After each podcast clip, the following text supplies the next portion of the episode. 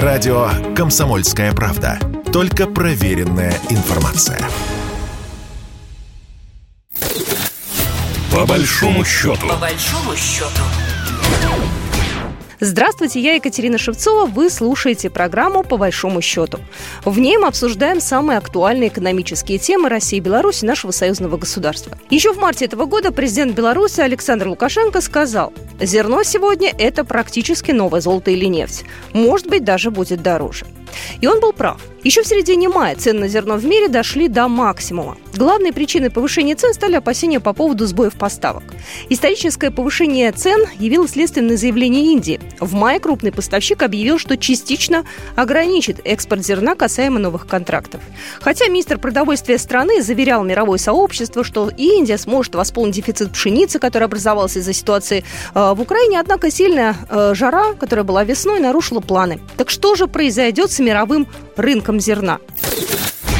Десятки тысяч гектаров полей в Украине не засеяны. Ситуацию усугубляет не только политика, но и погода.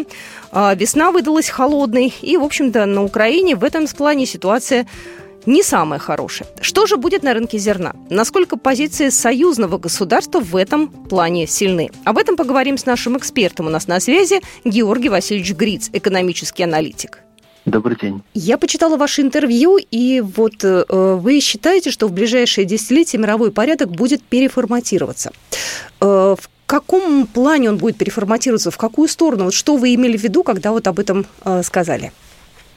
Ну, наверное, надо уточнить, что это не столь длительный процесс десятилетия. Мы сегодня, к сожалению, наверное, как китайцы говорят, не дай бог жить во времена перемен, мы уже сегодня являемся свидетелями этого переформатированного порядка. И э, я думаю, что через 10 лет, или как вы цитату говорите, в течение 10 лет порядок переформатируется, там уже будет, наверное, речь идет о очередном переформатировании, потому что действительно сегодня идет крах глобальной системы, глобализации, крах э, моновалюты, доллар как единого платежного ресурса, основного ресурса. Мы видим, что валюта стала токсичной вместе с, с евро.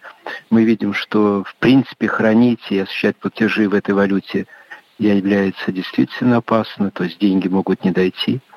И поэтому ну, идет вот такого монополярного или биполярного в какой-то степени рынка, идет даже не к биполярному, может, три центра или даже четыре центра будет, э, центра принятия решений. То есть от глобализации к регионализации. И с этой точки зрения если мы хотим, как белорусский классик говорит, людьми называться, то, наверное, вот одним из центров, он, конечно, сегодня по ранжированию, по ВВП, по технологичности, ниже даже китайских наших партнеров, я не говорю уже о Америке, о так называемом коллективном Западе, странах Юго-Восточной Азии, коллективных, если тоже относить, то, в принципе, сегодня это даже не вызов для Евразес, для России как основного игрока на этом рынке, а это вопрос выживания, выживания и суверенитета, вопрос национальной безопасности. Ну, естественно, то, что касается продовольствия, тоже можно считать национальной безопасностью. Я бы хотела с вами поговорить о рынке зерна, потому что вот еще в мае говорили о том, что цены э, на зерно в мире дошли до максимума. Причин несколько. Украина – это спецоперации, э, соответственно, э, в России это санкции, в Индии сильная жара и засуха, но это было в мае. Мы можем сейчас говорить, что ситуация усложнилась, потому что ну, уже практически вот осталось два месяца лета, да, и скоро уже сбор урожая, уже можно прикинуть какие-то планы и объемы на этот год? Ну, давайте все-таки э, будем корректны. Э, май это уже после спецоперации, да, которую проводит Российская Федерация в Украине, и где ну, из обвинений таких, очень таких существенных, серьезных, в инициировании целого глобального голода обвиняют именно Российскую Федерацию. Если мы тут проводим корреляцию повышения цен, в частности на зерно, то э, если брать, допустим, ну, февраль, ну, начало февраля, то по отношению к аналогичному периоду 2021 года цены на зерно выросли 21%. Причин-то много, и в том числе конъюнктура э, энергоресурсы, в том числе засуха, такое понятие есть. Поэтому я бы тут, э, ну, как бы такой прямой корреляции не делал. И этот тренд, он достаточно долговременный тренд, и он уже, по крайней мере, год это идет повышение цен. Другое дело, что сегодня вот эта проблема с зерном, проблема с э, дефицитом этого зерна, Это тоже вопрос, кстати. Он превратился из такой продовольственной вопроса безопасности в вопрос конъюнктурный, политический, демагогии. То есть эти вот так называемые 20 миллионов тонн, которые, в принципе, физически их не может быть в наличии, да, которые спекулируются, которые якобы, так сказать, спровоцировали и могут спровоцировать глобальный голод, при том, что сегодня объемы зерна, то есть по данным Организации Объединенных Наций, ну, Владимир Ильич Путин говорил о 800-900 миллионах тонн, но ФАО, то есть ООНовская организация, говорит о несколько большей цифре в районе 2 миллиардов. Поэтому даже если принять на правду вот эти наличие так называемых 20 миллионов тонн на украинских каких-то складах, непонятно каких складах, потому что зерно это специфический продукт, и оно не может храниться там в вагонах, не может храниться россыпью, как картошка в буртах. Это есть элеваторы. В Украине, если мы говорим о Украине, суммарная э, мощность элеваторов их 15 топ-элеваторов. Кстати, эти элеваторы все 90% принадлежат зарубежным реципиентам, это зарубежные собственники. Всего лишь порядка где-то 19 миллионов тонн. То есть нонсенс. Поэтому вопрос зерновой, вопрос отсутствия зерна, вопрос, кто инициировал вот этот снова для демагогии, по крайней мере, разговор про кризиса, это вопрос с очень большим вопросом извините за тавтологию.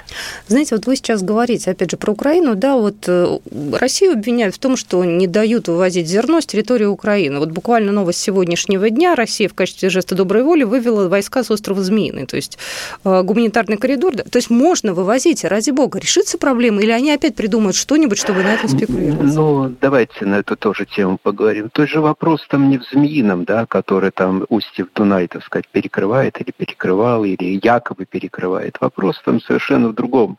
Вопрос, что заминированные акватории порта Одессы, Новороссийск, там заминированы именно украинской стороной. Значит, вопрос надо не только вывести, а вопрос надо, чтобы этот э, зерновоз, эти, так сказать, грузовые сухогрузы, они, ну, в конце концов, не подорвались, потому что это в том числе, может, экологическая катастрофа. И вопрос, кто разминирует? Российская сторона, ну, по большому счету, это не ее вопрос. Обвинят опять, что в чужой акватории, в кавычках, там что-то делать сами украинцы. Я вот с удивлением э, узнал такой факт, что вообще в военно-морских силах Украины э, в наличии есть всего лишь один минный тральщик, притом не первой свежести. И, скорее всего, я думаю, что в наличии Украины где-то ну, единицы, миллионы тонн есть. Дело в том, что, допустим, урожай прошлого года был где-то в районе 30 миллионов тонн, 26 миллионов тонн. Но она ж, э, Украина, не держала зерно до мая месяца 22 года. Она продавала, притом продавала такими темпами, что мама не горюй. Последний вопрос. Э, как вы считаете, какой-то зерновой кризис ждет нас до конца года мировой? Давайте Украину сейчас отодвинем в сторону, да, вот что-то в таком плане, учитывая там другие какие-то факторы, не только экономические, но и природные в том числе? Во-первых, тут опять-таки э, этот вопрос тоже он э, многоуровневый, да, но также, так сказать, есть зоны рискованного земледелия, есть, в конце концов, почвы, которые необходимо э, за ними ухаживать, минимум ухаживать. И ключевой фактор, и он где-то почти на четверть влияет на урожайность, это удобрение.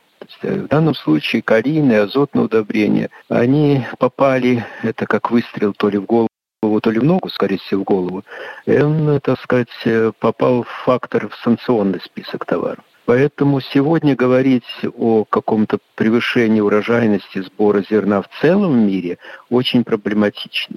И, в принципе, ФАО, ООНовские организации об этом говорят. Но Давайте разберемся, кто виноват, что может сделать. Ну, Беларусь э, по климатической зоне, по культуре зерноводства. Для нас, дай бог, собрать 9 миллионов тонн совокупного зерна, то есть и это, в принципе, продовольственная безопасность, она обеспечится. Мы не экспортер. В данном случае о России, если говорить, и тут я согласился бы с российским президентом, то есть вот эти так называемые недостающие 20 миллионов тонн, они перекрываются потенциально ростом урожая России. То есть Россия, как, если вспомним там 20-30 лет назад, я не говорю уже о хрущевских временах, которых я был свидетель, когда я маленький ребенок, и мы стояли там в очереди и белую булочку там просили купить это, то сейчас Россия превратилась в топ, а это зерно стало ее экспортным продукциям, которые и формируют, и многие обвиняют даже Россию, что не только энергетически, а тут уже и продовольственно, так сказать, она взяла за горло весь мир. Поэтому с этой точки зрения, вот опять сослаться на ФАО, то Россия очень спокойно, без напряг может э, компенсировать вот выпадающие доходы, а это фактически 50% земледелия в Украине выпадет из понятных нам всем э, значит, санкций и условий Поэтому вот э, прогноз России на почти 50 миллионов тонн пшеницы, ну, я думаю, что минимум 50% вот выпадающих э, производств этой, этой продукции Россия сама может э, аннулировать. Георгий Гриц был у нас на связи, экономический аналитик. Ну и подытожим, что касается самой России, то с прошлого года в стране были введены квоты на экспорт зерна. Снятие ограничений будет рассматриваться только после сбора нового урожая. Так что поживем, увидим. С вами была Екатерина Шевцова. До свидания. Программа произведена по заказу телерадиовещательной организации Союзного государства. По большому счету. По большому счету.